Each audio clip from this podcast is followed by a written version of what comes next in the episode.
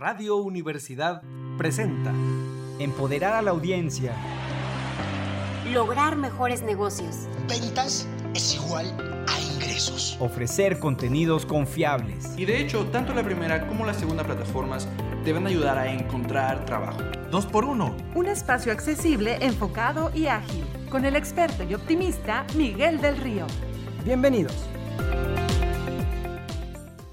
Bienvenidos a 2x1, este espacio dedicado a actualizar, inspirar y educar en temas empresariales. Mi nombre es Miguel del Río, estamos transmitiendo en vivo desde las frecuencias radiofónicas universitarias 88.5 FM desde la ciudad de San Luis Potosí y también en el 91.9 FM en Matehuala y el altiplano del estado. Así como para nuestros amigos de Radio Ibero León, no todo está dicho, y para los nativos digitales en vivo desde internet, desde el sitio oficial radio y. Les recuerdo que cada uno de estos episodios están disponibles en Spotify, en Apple Podcast y en todos lados a través de las plataformas podcast. El día de hoy estamos entre etiquetas, botellas, corchos y por supuesto vino desde las instalaciones de Cava Quintanilla, quienes no recibieron para llevar a ustedes este espíritu festivo del vino, sus implicaciones sensoriales, la gestión de la marca y bueno, pues nos acompaña Matías Utrero, enólogo de la multipremiada y pionera bodega potosina Cava Quintanilla, que nos va a ayudar a revelar estos secretos sobre cómo reconocer las uvas, bueno, hasta cómo pronunciarlas, el protocolo de cada tipo de vino, el diseño, todo lo que tenemos que saber para brindar sin arriesgar el branding personal. Así que sin más preámbulo, comencemos. Estoy casi segura que La entrevista. la mayoría de los negocios que Reflexión y actualidad. Insight al aire. La voz de expertos.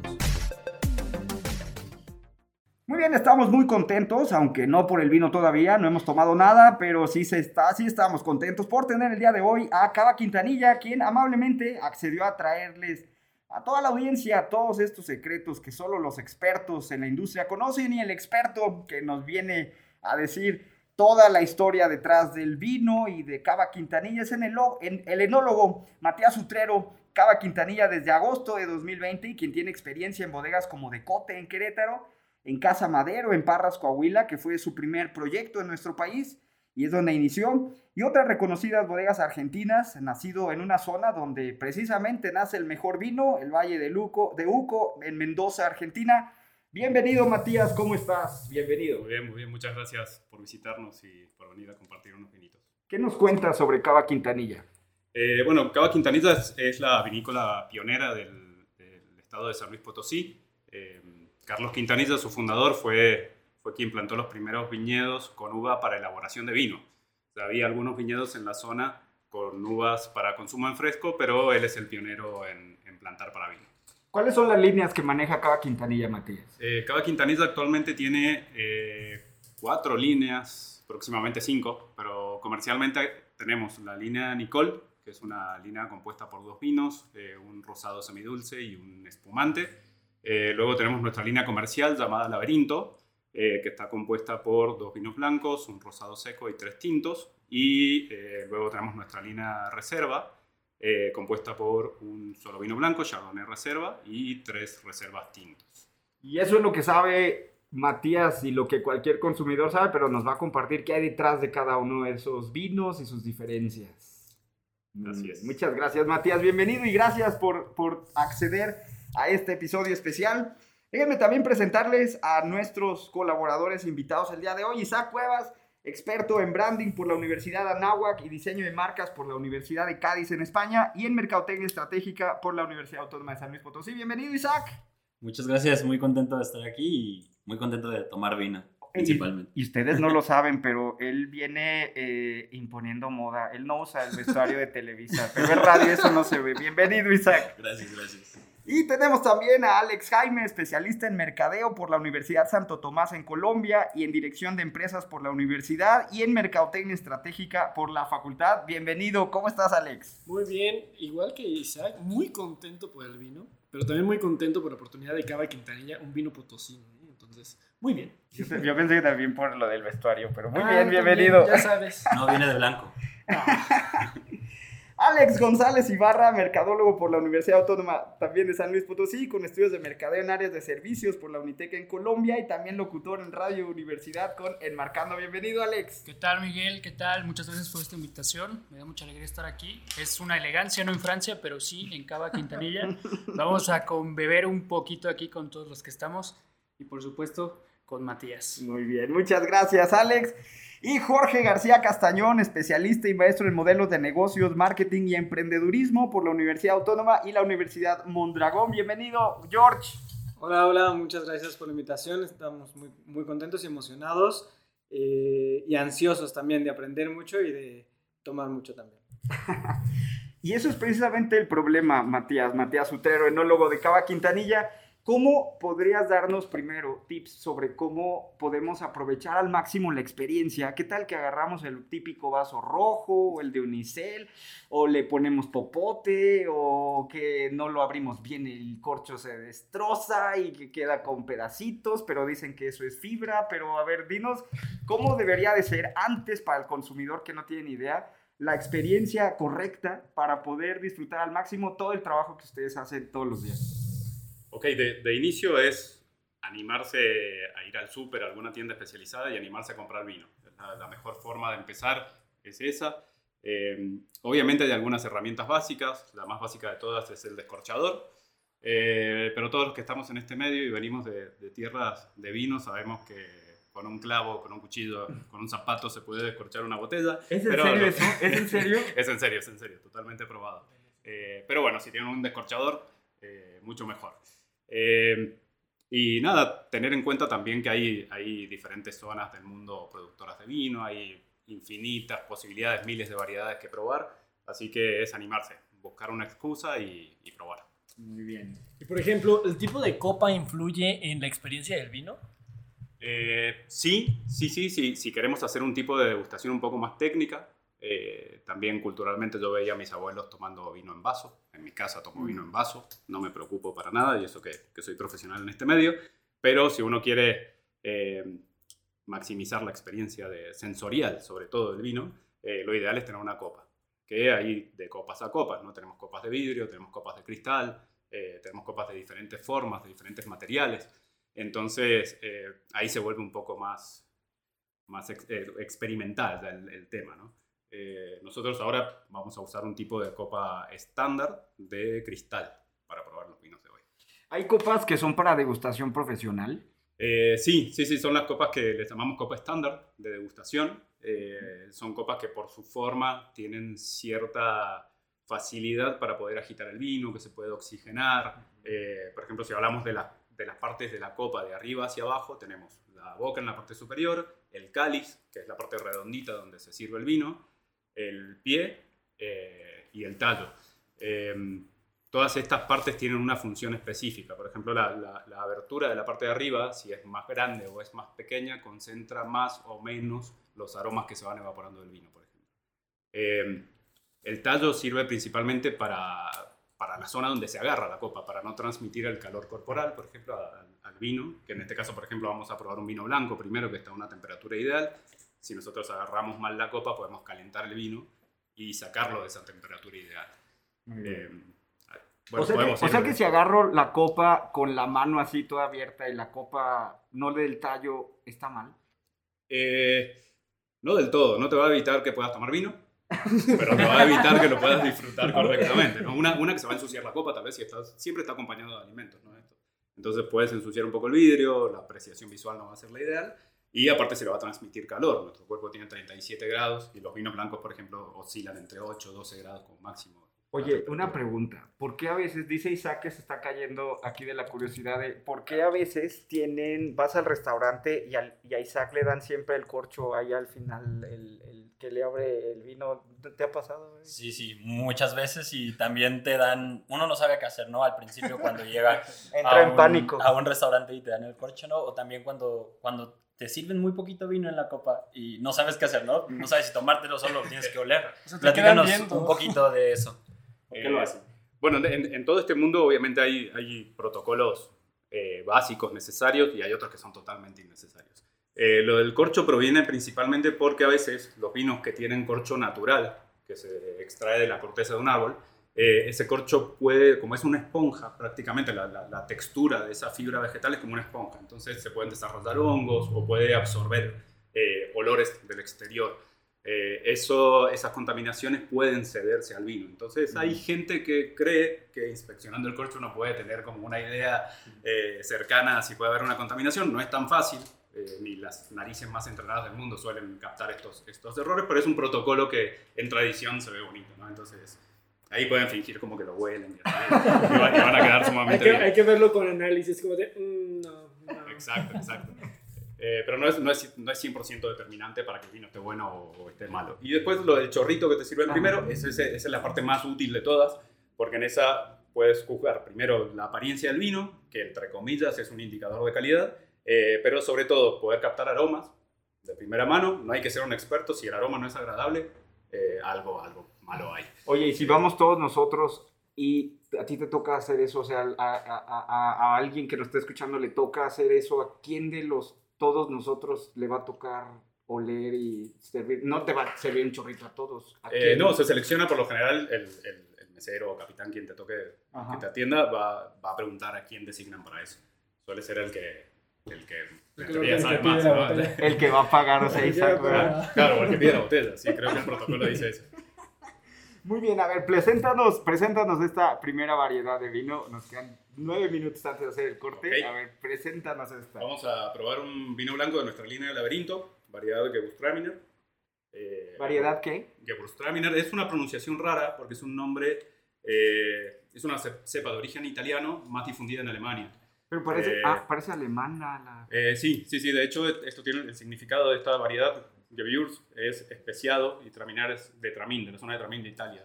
Es, una zona al norte ah, son dos palabras juntas. En una, así es. Esto significa especiado de Tramin. Eh, ah. Es como la, la procedencia y eh, lo de especiado, ya se van a dar cuenta. Sirviendo. Muy bien. A ver, hay que parar todo. Hay que tener un momento para estudiar esto que nos acaba de decir Matías. Este es el momento en donde vamos a ser o profesionales, como hablamos, o unos payasos completamente. Ok, pido, pido eso. Preparé una cuenta, ¿verdad? A ver, ¿qué vamos a hacer, Alex? Preparé una pequeña actividad para todos nosotros. Yo también no me voy a salvar. Yo creo que el que se va a salvar aquí es Matías, el profesional. En donde vamos a pronunciar, aquí traigo unos papelitos, en donde vamos a tratar de pronunciar cada una de las palabras que tenemos. Y nos vamos a dar qué tan buenos somos pronunciando. ¡Ándale! ¡Qué oso! ¿Quién empieza? Vamos a comenzar con, eh, ¿les parece que Jorge. Con Jorge. A ver, Jorge, arráncate. A ver, te voy a mostrar. Matías nos va a decir si está bien o está mal. Te voy a mostrar la palabra. Es más, tómala. Es toda tuya. Ay, no, él así, él sabe. Digo, un, año estudiando alemán salió. ya se pagó ese Ya se pagó, ya se pagó ese bendito. Mira, cuando puedes pronunciar este tipo de curva, Gewürztraminer. ¿Sí, ¿Sí lo pronunció bien, Matías? Sí, sí, sí bien, prueba superada. Muy bien, muy bien invertido. ese dinero. Payaso fui yo totalmente. yo, yo, también. A ver, la que sigue. Una bien difícil. Una bien difícil, difícil para Isaac. Sí, hay una que parece maya. No. ¿Dónde estás? Esta, esta, esta. Ay, sí, parece muy maya. A ver esta. Qué nervios. Ándale, para que se te quite. Supongo que se pronuncia Charel Lo. A ver. Eh, Acá. Este, esta es una variedad de origen catalán. Eh, depende del catalán que te ya ves, cruces. estuviste en eh, España. Va a tener diferentes variaciones. Él pronuncia el de la calle, el catalán de sí, la calle. del barrio. Sí, de hecho, bueno, tiene, tiene, como un guion la palabra. Si lo, lo, leemos tal cual, es Charel, guion lo, pero se pronuncia todo seguido, Charelo o Chareló. Y si te cruzas un catalán muy catalán, te va a decir Charelo, así con ch. Charelo. Ah, como yo. Ah. Nativo, fue nativo, Isaac. Fue nativo. A ver, siguiente, sigue ah. Alex, porque vamos por estatura. Se está burlando, público. Ay, está bien fácil. Ay, sí, mira, me chardonnay. Ah. ¿Sí, se dice bien? A los que no vieron en casita, movió la cabeza el copete. Hasta se levantó el copete. Sí, sigue Alex, sigue Alex. Tomado, ¿eh? Yo, el otro sí, mira, voy a tomar este. No. Ah, ok. A ver, esa, esa es bien no, importante para sí. Matías. A ver, vamos a ver, Matías, a ver si no hago aquí el ridículo. Híjole. Ay, se está preparando. Se está preparando. Puso dos pasos para atrás, ¿eh? Malbec. Malbec. Muy bien, con acento en la E. Ah, casi no la Tienes que decirles por qué esta uva es tan importante para Aquí, aquí normalmente en, en México le dicen Malbec. Malbec. Con acento en la. Como en Ah, inglés, como se dice en inglés. Pero bueno, ahí en, en Argentina le decimos Malbec. Es, es una variedad que tiene origen francés, pero eh, se difundió muchísimo más en calidad y en cantidad en, en territorio argentino. Así que es como la, como la uva nacional de Argentina. Ay, yo voy a ser el del oso. Bueno, última, Una, última. una difícil. ¿Cuál? La más difícil. esa- Una compuesta. esta, una esta, co- esta. Estas dos, no, estas tres No, igual. Ya, ya sí la Esta, puedo esta, pronunciar. sí. Uva sin semilla. Ya. Cállate. Uva verde. ¿Cuál fue? No, ¿Cuál fue? A ver, esta. ¿Grenache? Eh, Grenache. Grenache. Ay, Jesús. Que también tiene tu. e- Esa es como la pronunciación de Francés. francesa. O gar- eh, pero garnacha. la. Garnacha se le dice en España. También Sí, sí. garnacha. Muy bien. Y, ah, bueno, y esta última nomás. ¿Cómo se dice? Eh, ¿Sira? Eh, que también tiene una, una- un cambio de nombre en Australia, le dicen Shiraz. Eh, se escribe diferente y se pronuncia diferente, pero es la misma genética. Yo me acuerdo que yo una vez en un festival le decía Shira, porque en inglés por lo general lo pronuncia así, y había un compatriota tuyo que casi se me va encima, que cómo estoy pronunciando así la, la uva. Le salieron, le salió sangre de los oídos. Muy bien, platícanos de este vino eh, de la línea Laberinto Gewürztraminer. Ay. ¿Qué dijo? ¿Qué dijo? Mi alemán querido. Ok, este, este es un vino blanco de, la, de nuestra línea comercial. Es un vino blanco eh, que no pasa por madera. Es un, un- un perfil de vino que se le llama blanco, vino blanco seco. Eh, ¿Por qué lo de seco? Porque eh, se permite que todos los azúcares del jugo de la uva fermenten, entonces queda sin contenido en, en azúcar. Y es una, una variedad muy particular porque no, no hay mucho en México plantado de esta variedad. Y la característica principal o su huella digital que tiene es que es una variedad muy aromática. Eh, es un perfume prácticamente. Ujú. Eh, y se caracteriza principalmente por descriptores como, por ejemplo, lichi, eh, como pétalo de rosa, muchas flores blancas, jazmín. eh, toda la parte floral está, está tan, muy, muy presente en este vino. Eh, si quieren comprobarlo en sus copas. ¿Con qué? con- es un vino blanco y este vino eh, es, vamos a ver qué tal la sabe, vamos a ver qué, no, qué lo prueba eh, aquí George y qué reacción tiene. ¿Con qué se marida este tipo de vino en lo que George eh, le toma aquí al vino? ¿Con qué se puede maridar, eh, Matías? Eh, bueno, yo no, no soy muy como protocolar en el tema. Hay, hay ciertos vinos, que, ciertos alimentos para cierta, cierto tipo de vino, pero lo mejor es probar la mayor variedad posible. Sí queda mejor con, con alimentos frescos, así con mariscos, pescados, ensaladas. Así. Eh, y Matías, vemos aquí que tiene algunos reconocimientos muy importantes. Eh, tenemos aquí como el International Wine Challenge en el 2020. Eh, tiene un premio bronce y también tiene un premio plata en la México Selection by Concours Mondial de Bruselas en el 2019. Platícanos un poquito de, de estos reconocimientos que obtuvo el vino. Eh, ok, estas son competencias a, a nivel mundial que sirven, eh, digamos, es un grupo de expertos que se junta a probar vinos, uno se inscribe, manda sus muestras y prácticamente, en pocas palabras, paga para obtener las apreciaciones de estos, de estos expertos, que son expertos en diferentes ramos, en periodismo de vino, algunos son enólogos, algunos son sommeliers, otros dedicados a la industria restaurantera y demás. Entonces cada uno da sus, sus apreciaciones y los que consiguen mayor puntaje eh, son acreedores de, de una medalla que puede ser exhibida en la, en la botella. ¿Qué te pareció, George? Primero que nada, está muy rico. está muy, muy rico. Es bebible, dice. es no, es- está muy rico, muy fresco. eh, digo, no soy muy ávido de tomar vino blanco, pero este sin duda lo, lo compraría, lo compartiría y de verdad una eh, experiencia casi religiosa, diría este, Enrique Iglesias. Y nomás lleva un traguito, ¿eh? Nomás lleva un traguito. Y ya se puso romántico. Oye, Ya. Matías, aquí algo interesante. A diferencia de la mayoría de las bodegas, sobre todo en México, eh, una de las cosas que más posicionó Cava Quintanilla fue el vino blanco. ¿Por qué consideras que ese tipo de consumo fue el que, a diferencia de lo tradicional que es vino tinto, fue el que más funcionó?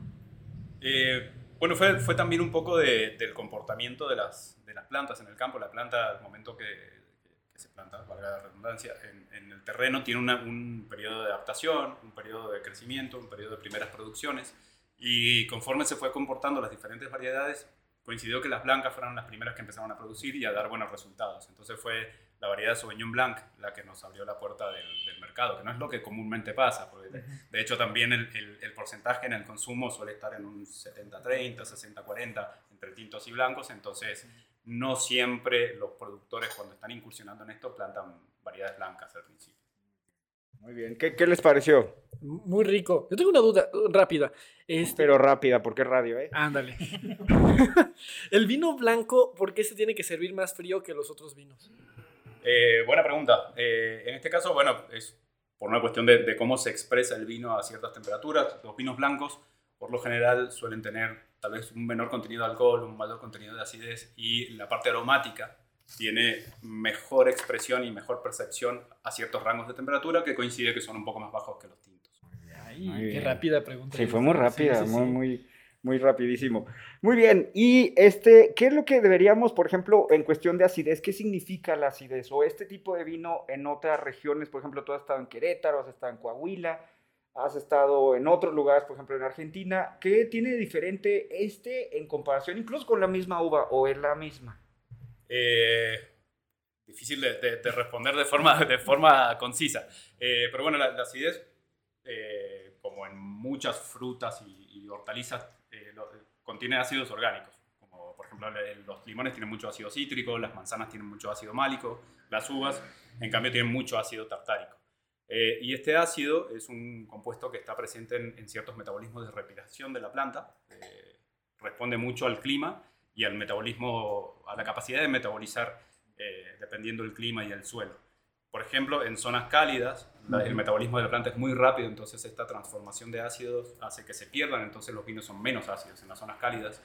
Y en las zonas altas y frías, como el metabolismo es un poco más lento, eh, esos ácidos se conservan mucho más. Entonces, si ponemos como un ejemplo mexicano, Querétaro es más alto, es más frío que Ensenada, entonces Querétaro tiene tenores de acidez un poco más altos que Ensenada. Por y, y, por ejemplo, aquí en San Luis Potosí, ¿cómo lo ves? Eh, en cuestión, por ejemplo, de, del esfuerzo que haría el enólogo para tener el vino.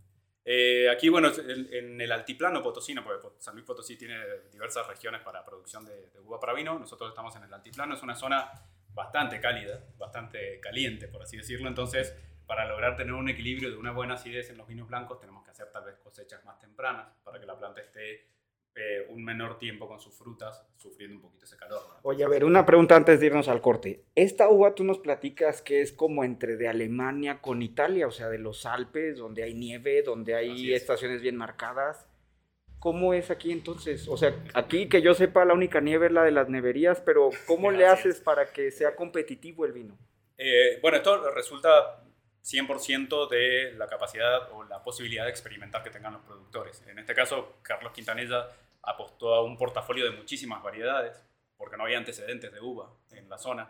Entonces eh, se trató de experimentar con muchísimas variedades y ver cuáles se comportaban y se adaptaban bien. Si bien esto, esta es una variedad de clima frío, uh -huh. en este clima cálido se expresa muy muy bien. Digamos, no es, no, no es el ideal para uh -huh. la planta, para, sufre un poquito. Hay que hacer algunas, algunos trabajos de campo para, para hacerla sufrir menos, pero se obtienen, sin embargo, muy, muy buenos resultados. O sea que los que nos estén escuchando no es como, ahora como decía Isaac, todos estos premios no es porque haya algo artificial o, al, o en ese sentido, es algo más sobre el, pues, el arte y ciencia detrás de lo que, que es hacer vino.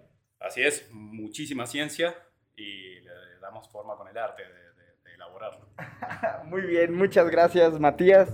Y pues bueno, Llegamos a la mitad de este episodio especial y les agradecemos la sintonía de su programa 2x1. Y bueno, así como Miguel se acabó su copa rapidísimo, vamos a una Qué pausa. mentira. Yo lo estoy viendo desde aquí. Llevo un traguito. Sí, sí, Llevo un traguito. De está robando la Disac en este momento.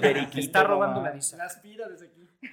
Vamos a una pausa rápido y regresamos con la segunda parte y esperamos que pues estén listos porque tenemos más trivias y mucho más aquí en Cava Quintanilla. Muy bien, estamos en esta segunda parte, no nos queremos ir, estamos brinde y brinde, queremos agradecerles su sintonía y también que estén con, nos, con nosotros, nuestros invitados, el día de hoy, Matías Utrero, Isaac Cuevas, Alex Jaime, Jorge García y Alex González Ibarra, esta tarde, noche, día, a la hora que nos estén escuchando. Y en esta segunda parte queremos continuar con esta explicación de vinos más complejos, Matías. Y antes de eso, nada más recordar cuál fue el que nosotros estábamos eh, degustando. ¿Cómo se llamó la uva, Isaac? Dinos cómo se llamó la uva del blanco del primer, eh, eh, la primera parte del programa. No, no sé alemán, yo no, no tuve ese curso. A ver, Alex, ¿cómo se llamó? Se llamaba. Ah, y tú nada más quieres que haga el oso. A ver. Gurstremer. ¿Cómo se llamó Matías? Pero a Matías le está, no. le está. Si tienen dudas, en el comercial Miguel se cayó, ya lo levantamos, ya, ahí se fue a lavar la cara para... No, y le están sangrando los oídos a Matías de cómo estamos aquí despedazando las uvas. ¿Cómo se llamó? No, no pasa nada. Ay, mira, casi latino. pónganlo, ponga, acá sí le Casi atinaba.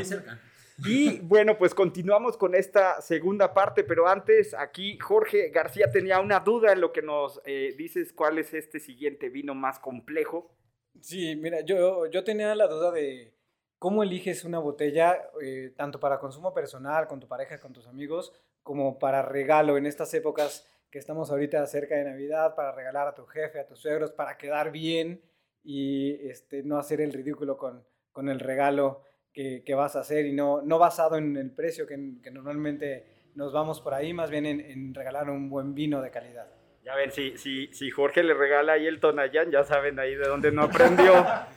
Eh, ok, esto, esto depende mucho si, por ejemplo, el, el vino que estás comprando es para alguna ocasión especial o para vas a cocinar algo, por ejemplo. Tal vez si, si vas a hacer un, un aguachile o algo así, te vas a comprar un blanco o un rosado seco. eh, o tal vez si vas a hacer una pasta, un tinto ligero. O si vas a hacer una carne asada, un tinto un poco más robusto que haya pasado por barrica y demás. Y eh, si se trata de algo de- de- para hacer un regalo, eh, y quedar bien, pues sí, ahí hay que esmerarse un poco y buscar tal vez, depende de la persona que se lo regale, ¿no? Eh, si es un señor mayor, tal vez un tinto reserva, eh, si es una, una dama, tal vez algún vino espumante, eh, ya no está tan encapsulado en, en según sea el género, digamos, la- las mujeres son las que se están animando a probar mucho, muchas más eh, variables en el vino, entonces cuenta mucho la ocasión para la que vaya, la edad de la persona.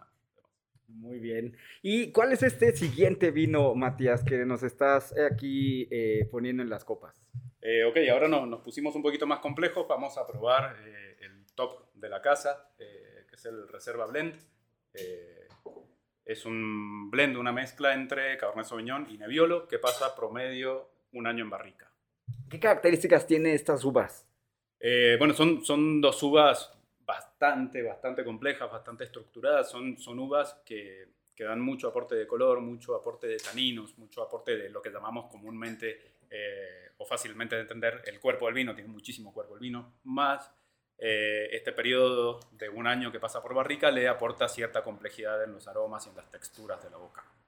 Eh, la temperatura de consumo depende muchísimo de la temperatura ambiente y el lugar donde lo vayas a, a- a consumir. Por ejemplo, consumir este tinto en, eh, en Sonora en pleno invierno eh, se puede disfrutar a 14, 16 grados, hasta 18 tal vez, eh, pero esa temperatura en Cancún va a ser sumamente molesta. Entonces depende muchísimo de la temperatura ambiente. En zonas cálidas probablemente haya que enfriar un poquito más los vinos.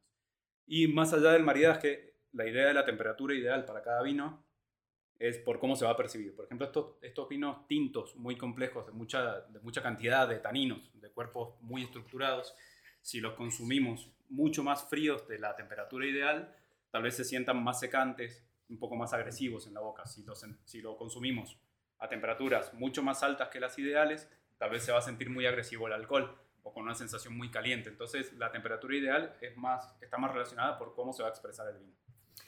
Aquí Alex quiere saber, eh, yo creo que sí quiere saber, ¿por qué se marida a veces con queso? Sí, claro, porque estoy viendo. uvas? Bueno, aquí todos los que nos están escuchando, aquí Matías nos preparó un buffet de quesos, de pan, con todos estos alimentos. ¿Qué tienen de especial?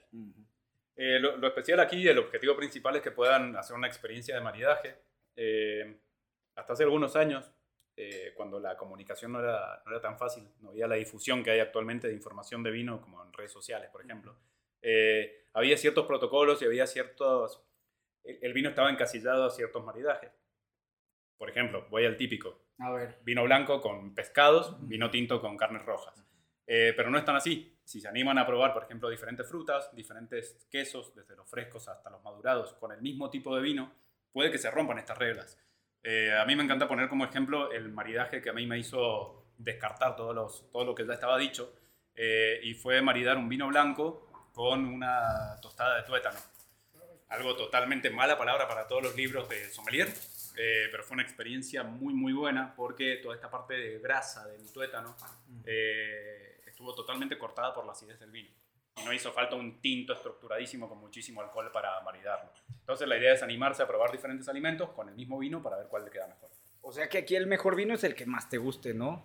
Y la, el mejor maridaje es el que más te guste. Y el que mejor se adecue a la, a la situación.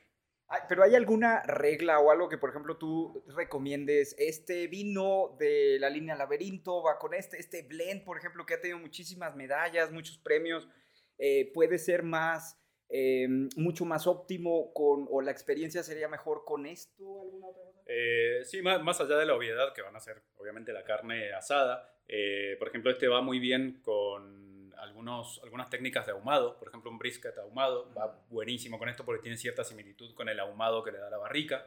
Eh, o algunas comidas de cocción larga, largas, como puede ser un boeuf bourguignon, o algunas cocciones con vino propiamente, eh, que pueden ir muy, muy bien con este tipo de vinos estructurados. Si nos vamos hacia la otra parte, por ejemplo, eh, aquí en, la, en, en, el plato tenemos también carne fría, tenemos jamón serrano, eh, que también uno tal vez se imaginaría un tinto y demás, pero va muy bien con los vinos espumosos, muy bien con los vinos eh, tipo Jerez.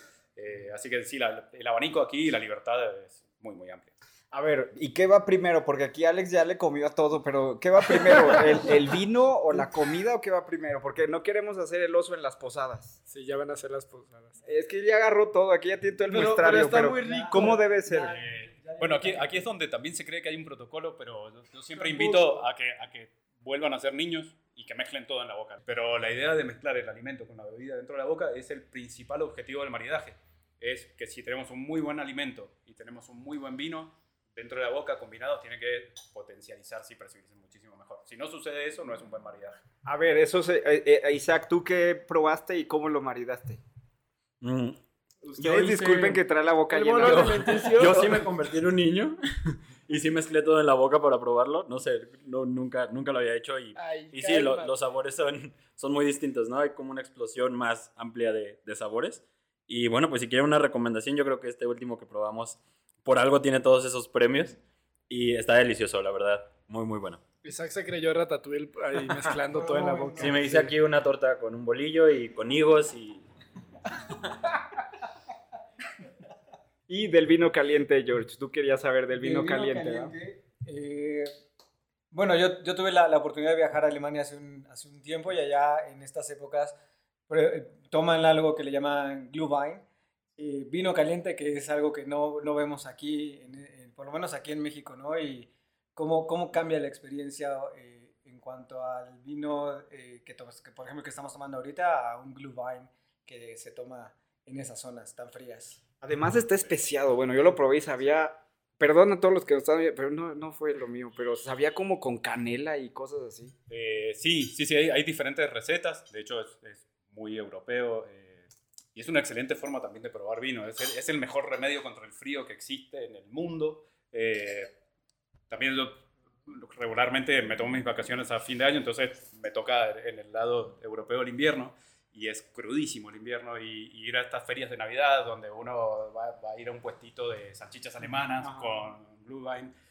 es lo mejor que te puede suceder porque a la vez estás combinando sabores muy muy fuertes, porque la, por ejemplo el sabor de la mostaza fuerte más la parte grasosa de la salchicha, más este vino caliente que te va a pasar el frío y a la vez los taninos del vino te van a limpiar la boca y las especias te van a llenar de aromas, uh -huh. es una experiencia sensorial sin igual, la verdad es espectacular. Me, me faltó todos los demás, ¿verdad? Pero eso no me gustó muy bien. Me faltó Alemania, no, solo fue el vino. Muy bien, muy bien. Pues este fue el Reserva Blend de Cava Quintanilla. Algo que nos quiera decir de este vino, que como nos dices es la insignia que tiene Cava Quintanilla en este momento. Eh, sí, este vino tiene una particularidad que año con año va cambiando. Eh, por lo general, da la, la, corta historia de Cava Quintanilla, que son apenas 11 años, eh, nos ha dicho que el Cabernet Sauvignon se comporta muy, muy bien todos los años, siempre da un buen resultado. Y año con año vamos eligiendo la segunda variedad tinta mejor del año para combinarse con ese Cabernet Sauvignon. Entonces, los años que le siguen a este, por ejemplo, en este caso, el 2018, el Cabernet con Nebbiolo, 2019 se llevó mucho más bien Cabernet con Malbec, eh, y el año 2020, que se acaba de embotellar y se va a liberar en el 2024, a finales del 2024, 2024 apenas, es un Cabernet Sauvignon con Cabernet Franc. Entonces, todos los años vamos a tener esta sorpresa de con qué va a ir combinado el Cabernet Sauvignon. Ya saben, para que estén ahí al pendiente. Vamos a esta, esta mitad de esta, de esta segunda parte. Vamos a ver, ya que hemos aprendido sobre eh, los tipos de vinos y sus características, sus personalidades, ¿qué vamos a hacer, Alex? Mira, yo creo que como todos estamos aquí, de una vez vamos, vamos a aprovechar para hacer otra actividad, Miguel. Es una actividad que preparé también. Todos tenemos algo eh, parecido a los vinos, creo yo. Lo que vamos a hacer a continuación es, en estos papelitos, bueno, en este ya no. en estos papelitos Qué bueno. hay escrito eh, unas palabras las cuales voy a pedir que cada uno de ustedes eh, tome, a cada uno les va a tomar dos. Si se agarrarlo. describieran como un vino, Exactamente. ¿cuál sería? ¿Cuál sería la descripción si ellos fueran un vino? Ahorita nos lo van a decir en voz alta. ¿Dónde está mi carta? No están viendo ahí cuáles son las palabras y ahorita nos van a decir Ay, sí, cuáles, cuáles fueron. Así que, ¿cuál fue el tuyo? Eh, y, y Matías nos va a decir si una combinación así es posible. A ver, Jorge, ¿cuál fue el tipo de vino que tú, que tú serías? El tipo de vino que yo sería, dice, sucroso y expresivo. Y ya- veo- Si hay algo que se- saqué, saqué muchas, muchas risas con eso. No sé si, si le atinaron o no. Eh, ok, esta- estas son dos expresiones eh, que pueden ir de la mano en un mismo vino. Eh, el término sucroso se refiere a sensaciones dulces que no están dadas por un endulzante. Eh, estas sensaciones sucrosas las puede dar, por ejemplo, el alcohol. El alcohol, si, si ustedes prueban alcohol puro, tiene una sensación que parece dulce, pero no es azúcar. Eso entonces es una sensación sucrosa. Muy bien, a ver, vamos con Isaac. ¿Cuáles fueron tus combinaciones? A ver, a ¿Cuál ver. es la personalidad de Isaac? A ver, aquí hay un dilema, porque, no sé, tú nos dirás si, si es posible esta combinación, ¿no? Pero yo tengo fresco y seco. Así de bipolares. totalmente, totalmente posible y es lo que... yo, te conozco desde Sí, hace yo tiempo. No, si, lo, si lo llevamos al carácter ser seco de carácter es, es- es otra cosa, pero, pero sí, si lo asociamos a los vinos, por ejemplo, los vinos blancos, el vino blanco que probamos es fresco y seco. Fresco porque tiene una acidez bastante alta que da sensaciones frescas en la boca, eh, resalta, por más que el vino esté o no frío, da una sensación de frescura y seco significa que fermentó todos sus azúcares, que no tiene ni un gramo de azúcar, Como un rosado que tienen ustedes que es seco. que es completamente seco, así es. Bien, si existes. Si existes. No me vuelvan a juzgar nunca. Escucha Celia Cruz porque te falta su. Si el, si el vino puede ser bipolar, yo también puedo ser. Alex Jaime, ¿cómo fue tu personalidad? complejo pero floral, ¿eh? Muy bien. Riéguenlo. Pero más floral. Que lo rieguen, por favor. Aquí, hay un, un- un término, bueno, floral va a ser algo de la, de, de la propia variedad del vino. En el caso del Gewürztraminer se caracteriza por ser floral. Eh, Sí, y- le atinaron. Total. Es, y, es la eh, escuela de Miguel, les comento. y- y que algo sea complejo, obviamente es que va a tener características eh, un poco que, que va a haber que tomarse su tiempo, ¿no? De esperar al vino que, que- que abra, que, que vaya revelando ciertos aromas, ciertas texturas, hay que esperarlo, va a tener mucho que analizar, digamos, va a tener como tal vez aromas florales, frutales, de la barrica y del tiempo en botella, por ejemplo. Estoy como monividente de sí soy, sí soy. Como cuando leo el horóscopo. A ver, Alex, Alex González Ibarra, ¿cuál fue tu, tu combinación? no, no, hay que saltarnos. Vas primero tú, Miguel. Por Ah, aquí bueno. estoy viendo que El mío de todo lo que te comiste, eso tiene razón. Ay, Dios. Ácido y redondo. Ácido y redondo. Sí, sí, eres. Ácido. Bueno, sí, ahora sí son dos características que no, no, no, no comúnmente pueden estar en el mismo vino. Ya ven, soy Puede extraordinario. pasar, pero puede pasar, por ejemplo, eh, un vino ácido y, y redondo puede ser, por ejemplo, un chardonnay que pase por barrica, eh, que tenga un, un nivel de acidez ¿Qué, qué es eso alto. de redondo? Más allá de la talla, ¿qué, es, qué es eso de redondo? Es, es- es una, es- en los vinos es una muy buena cualidad porque una, una forma redonda, una esfera, es una, una forma armónica. Eh, quiere decir que está todo en perfecto equilibrio y que no hay nada desagradable. Por ejemplo, cuando nosotros percibimos un vino y hay alguna de las sensaciones que nos, que nos capta la atención antes, que puede ser lo dulce, lo ácido o lo, o lo secante, lo astringente, es un vino que no, está, no es armonioso, no es redondo. Entonces un vino que tiene un perfecto equilibrio es un vino redondo. Ya ven, tengo un perfecto equilibrio, soy armonioso, ¿eh? No me, no me juzguen. Y finalmente, ahora sí, Alex González Ibarra. Río es el dueño de dos por uno, ¿cómo no va a ser redondo? Muy bien. Bueno, aquí, según mis papelitos, dicen que yo soy untuoso, y diafano. Diáfano. Diáfano. Diáfano ¿Qué no es es como eso? transparente. Así es. sí, sí. Diáfano y untuoso. A ver, vamos a ver. qué Yo- sincero, Yo digo ¿ya que ves? sí, Qué ¿eh? Yo digo que sí. Sí, ok, aquí, aquí son dos características muy, muy distintas entre sí. Eh, diáfano es una característica visual, 100%. Diáfano es sinónimo de, de- de limpio, de cristalino, de brillante. Eh, Más o menos, no, no, sí no, soy. más o menos. Y redondo también puedo ser. y, eh, y el término No viene de, de- de- Oleaginoso. eh, está relacionado, por ejemplo, algo untuoso es Aceitoso. la mantequilla, la mayonesa, algo que se puede untar, es algo, algo una sensación grasa, una sensación suave, una sensación que cubre toda la, la superficie de la boca. No, ya, ya, ya. No, se quedó speechless. Sin ya palabras. está buscando que mejoren. Ah, mira, es que aquí abajo decía otra. Avinagrado. No, pues no. que no queremos nada de avinagrado. Muy bien, y bueno, pues vamos a ir eh, terminando. Isaac, ¿quieres hacer una pregunta? Sí, ya nada más siguiendo esto de las personalidades y, y Matías, a ver si nos puedes decir qué tan diferente compran vino las generaciones. Es decir, qué tan diferente compra vino a lo mejor un baby boomer a un millennial. Si tiene que ver esto de su personalidad, si se asocia con el vino. A ver, platícanos un poquito. A ver, es que Isaac es como baby boomer. No, baby boomer son mayores de 50 y ya los millennials ya menores de 35. Eh, sí, esto es un fenómeno padrísimo que está ocurriendo en esta época eh, y es eh, esta brecha generacional que hace consumir vinos muy diferentes. Por ejemplo, los, los, los boomers eh, son los que empezaron a consumir vino cuando el vino mexicano no era reconocido en México.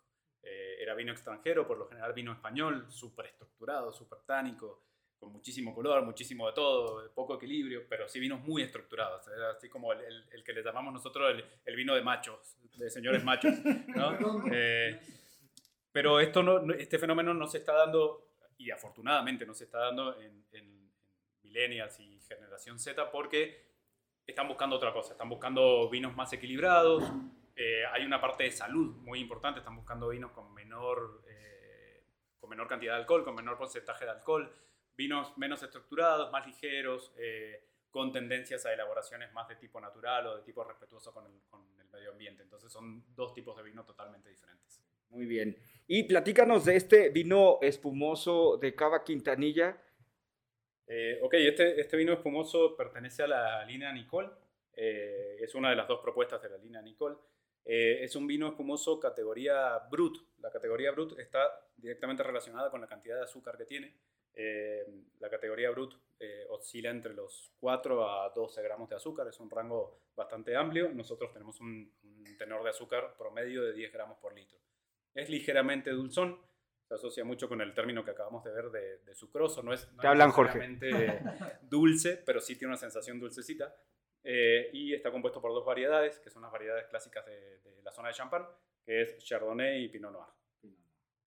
Muy bien. Y bueno, pues no, no lo están viendo, pero está lleno de hielo y escarcha la botella.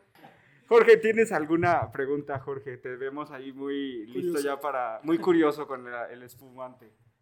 Eh, Específicamente del espumante, ¿no? Tengo una pregunta relacionada otra vez a, a la compra. Una vez que ya compraste, una vez que ya te regalaron, ¿cómo lo mantienes? ¿Cómo lo, lo guardas? ¿Cuánto tiempo lo guardas? ¿Esperando una ocasión especial? Eh, ¿Dónde lo guardas? ¿Lo puedes refrigerar o no? ¿Cómo está? Platícanos un poquito de eso. Eh, bueno, e- existen como cavas espe- eh, como especiales para guardar el vino que, que mantienen el vino a una temperatura ideal y demás. Eh, yo particularmente en mi casa no tengo una de esas porque hay una cava infalible en, en todas nuestras casas que es debajo de la cama. Es el, el lugar ¿Abajo ideal- de la cama? Es el lugar ideal para guardar el vino porque, digamos, el vino tiene que estar, si tiene corcho natural, en una posición horizontal, privado de la luz, eh, que no esté sujeto a vibraciones, a cambios de temperatura bruscos y demás. Entonces, si, si, si no quieren invertirle a la cava súper especializada de control de temperatura y demás, que sería lo ideal, eh, pueden buscar ese rinconcito en su casa que esté oscuro, seco, sin vibración, sin cambio de temperatura. Pero sí, lo ideal siempre es tal vez adecuar el vino previo a consumirlo, adecuarlo a la temperatura ideal. Muy bien, a ver, en la etapa, en la etapa visual, ¿qué es lo que deberíamos de ver en una champaña, en una etapa visual? ¿Qué, qué es lo que hay que buscar, ver o qué, qué es lo que estaríamos viendo si te dan una champaña? Para- para- nada más también para que se den una idea, eh, estas son eh, copas como más delgaditas, como parecen una flauta. Platícanos todo eso, todo eso rápidamente, Matías. Eh, sí, la, la forma de la copa esta que se llama copa flauta, eh, el objetivo principal es que uno pueda ver eh, todo el, el- el recorrido que hace la burbuja desde abajo hacia arriba. Eh, es el objetivo principal y también está muy cerrada en su, en su orificio, en su boca, eh, que también sirve como para concentrar aromas. Pero Hay forma, hay forma de ver, por ejemplo, si yo agarro un refresco, una soda, y lo pongo aquí, la espuma se va a ver arriba, la burbuja va, o sea, es diferente. ¿O qué, ¿Cómo saber si te están dando gato por liebre? Bueno, en este, en este caso, si, si observan con atención, este tipo de burbuja es un, prácticamente un hilo de burbujitas súper finas. Eh, al momento de, de probar el vino, es una generación de espuma. Digamos, es muy diferente a lo que son las burbujas, por ejemplo, de un refresco. Si nosotros las servimos aquí un refresco, vamos a ver burbujas mucho más grandes de diámetro, se van a desprender muy rápido, no van, no van a formar este hilo o rosario que se le llama, eh, que forma el- el- el vino espumante. Rosario se llama. Así es, se le suele llamar rosario. Y esto es porque este, este gas que contiene, que se libera al momento de servirlo, en la botella está disuelto en el líquido. En el, refresco no, no, es, no forma Y parte del tampoco líquido. deja espuma, ¿eh? Así es, se forma al, momento de servirla, pero después como que se desvanece y se va desprendiendo muy lentamente. Y es, un, es, es- es una burbuja muy, muy fina, muy pequeñita. Platícanos, ¿a qué sabe esta, este Brut de Nicole eh, de Cava Quintanilla?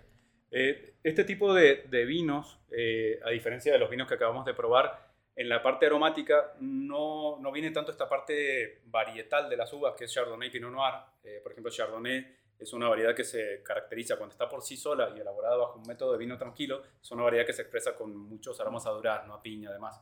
Y Pinot Noir se va un poco más hacia los frutos rojos, hacia los hongos, hacia la tierra húmeda en algunas zonas, depende de dónde esté plantado. Pero en este caso, eh, para el vino espumoso las uvas se cosechan mucho más temprano que lo normal. Eh, la uva no madura del todo, entonces son aromas muy, muy neutros. Porque lo interesante aquí son los aromas que se generan en la segunda fermentación que ocurre dentro de la botella. Aquí estas, estas levaduras que van a fermentar este vino van a estar en contacto con el líquido y le van a ceder ciertos aromas y ciertas texturas que nos interesan. ¿Cómo se expresa? Con eh, estos aromas que estamos percibiendo como a masa de pan o corteza de pan, a nuez, Repostería. mantequilla, exactamente. Que se difieren mucho de todos los aromas de explosión de frutas y de vainilla, café que puede tener un vino tinto, por ejemplo. Y aparte está la parte sensorial eh, en la boca, que es como interpretar un poco la acidez. Son vinos que son mucho más ácidos que cualquier vino convencional. Vamos a apreciar un poco este tenor de azúcar que lo clasifica en la categoría brut y cómo se van a ir comportando las, las burbujas dentro. Muy bien, muchas gracias, Matías.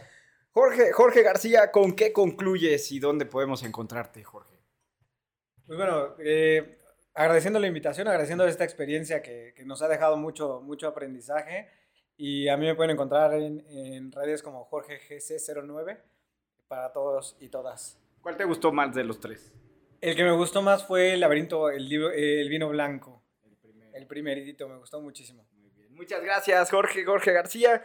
Isaac Cuevas, ¿con qué concluyes y cuál fue tu favorito y dónde podemos hallarte? Yo creo que lo que más me pareció interesante fue eh, ese tipo de personalidad que tienen los vinos y cómo podemos asociarlo a la nuestra. y bueno, no, todo es, eh, estuvo increíble, todos están deliciosos, pero yo creo que me quedo con este último, el espumoso. Está delicioso.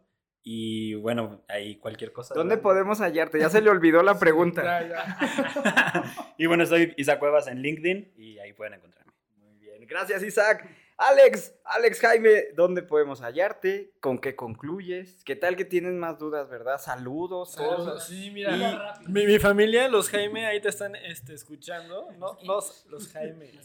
No, o sea, no, ellos son. Es su apellido. Sí, sí, así me apellido, ¿verdad? No, ellos son muy fans del vino y sobre todo, y es justo lo que quería decir, o sea, el vino más que una bebida este, de, de muchos, mucho tiempo, este, también es una bebida muy experimental, que te permite tener vivencias muy, muy buenas y muy placenteras. Este, entonces, saludos a mi familia, que ellos no dejan que se avinagre el vino, siempre se acaba la botella que se abra. Estoy en todos lados como hay Alex Jaime, con una I al principio, y Alex Jaime. Muchas gracias, Alex. ¿Y cuál fue el que más te gustó? Digo, también la pregunta. Ah, sí, es cierto, perdón. Es que yo exento todo. No, este, me gustó más del blend, el vino tinto. Está delicioso. Gracias, Alex. Alex González Ibarra, ¿con qué concluyes? ¿Cuál fue el favorito? ¿Dónde podemos hallarte? Yo concluyo con que, bueno, toda esa experiencia fue muy buena, muy informativa. Gracias a Matías por educarnos en este tema de los vinos. Es muy importante por qué tomarlo, cómo tomarlo, con qué tomarlo. Y yo me quedo con el último, con el espumoso, en la temperatura, en el sabor. Es muy ligero, es muy bueno. Y a mí me pueden encontrar como Alex González en Facebook y como González Ibarra Alex en Instagram. Ahí estamos. Muchas gracias, Alex. Yo también me quedo. No, yo con los tres, yo no podría elegir. Tendría que llevarme los tres. No saben ustedes, pero sí. Sí se los llevó. Sí, me los llevé. Pero a la boca. Matías, ¿con qué concluyes, eh, eh, sobre todo en tu estancia aquí en Cava Quintanilla, aquí en nuestro país? ¿Cómo ves? Eh, ¿Con qué concluyes y dónde podemos saber más sobre Cava Quintanilla? Eh, bueno, concluyo nuevamente agradeciendo por la visita. Eh, es un gran placer eh, cumplir el objetivo del vino, que es esto, generar un grupo de personas que se conozcan, que se genere una plática buenísima, una buena conversación. Y nada, invitarlos a que sigan consumiendo vino, y si es mexicano, mejor. Eh, y para saber más de Cava Quintanilla, arroba Cava Quintanilla en todas las redes, o arroba Matías Utrero Winemaker. Muy bien, muchas gracias Matías, muchísimas gracias a todos nuestros invitados. Terminamos este episodio especial, esperamos que hayan disfrutado, así como nosotros disfrutamos preparándolo para ustedes. Gracias a cada Quintanilla por todas las facilidades, al talentosísimo Matías Utrero esta tarde y a la dirección de radio y televisión de la universidad, a nuestros colaboradores, invitados y especialmente ustedes por su sintonía durante este año. Nos escuchamos la próxima semana, entre tanto pásenla bien, felices fiestas, hasta entonces. Radio Universidad presentó Empoderar a la audiencia. Lograr mejores negocios. Ventas es igual a ingresos. Ofrecer contenidos confiables. Y de hecho, tanto la primera como la segunda plataformas te van a ayudar a encontrar trabajo. Dos por uno. Un espacio accesible, enfocado y ágil. Con el experto y optimista Miguel del Río. Hasta pronto. Bye bye.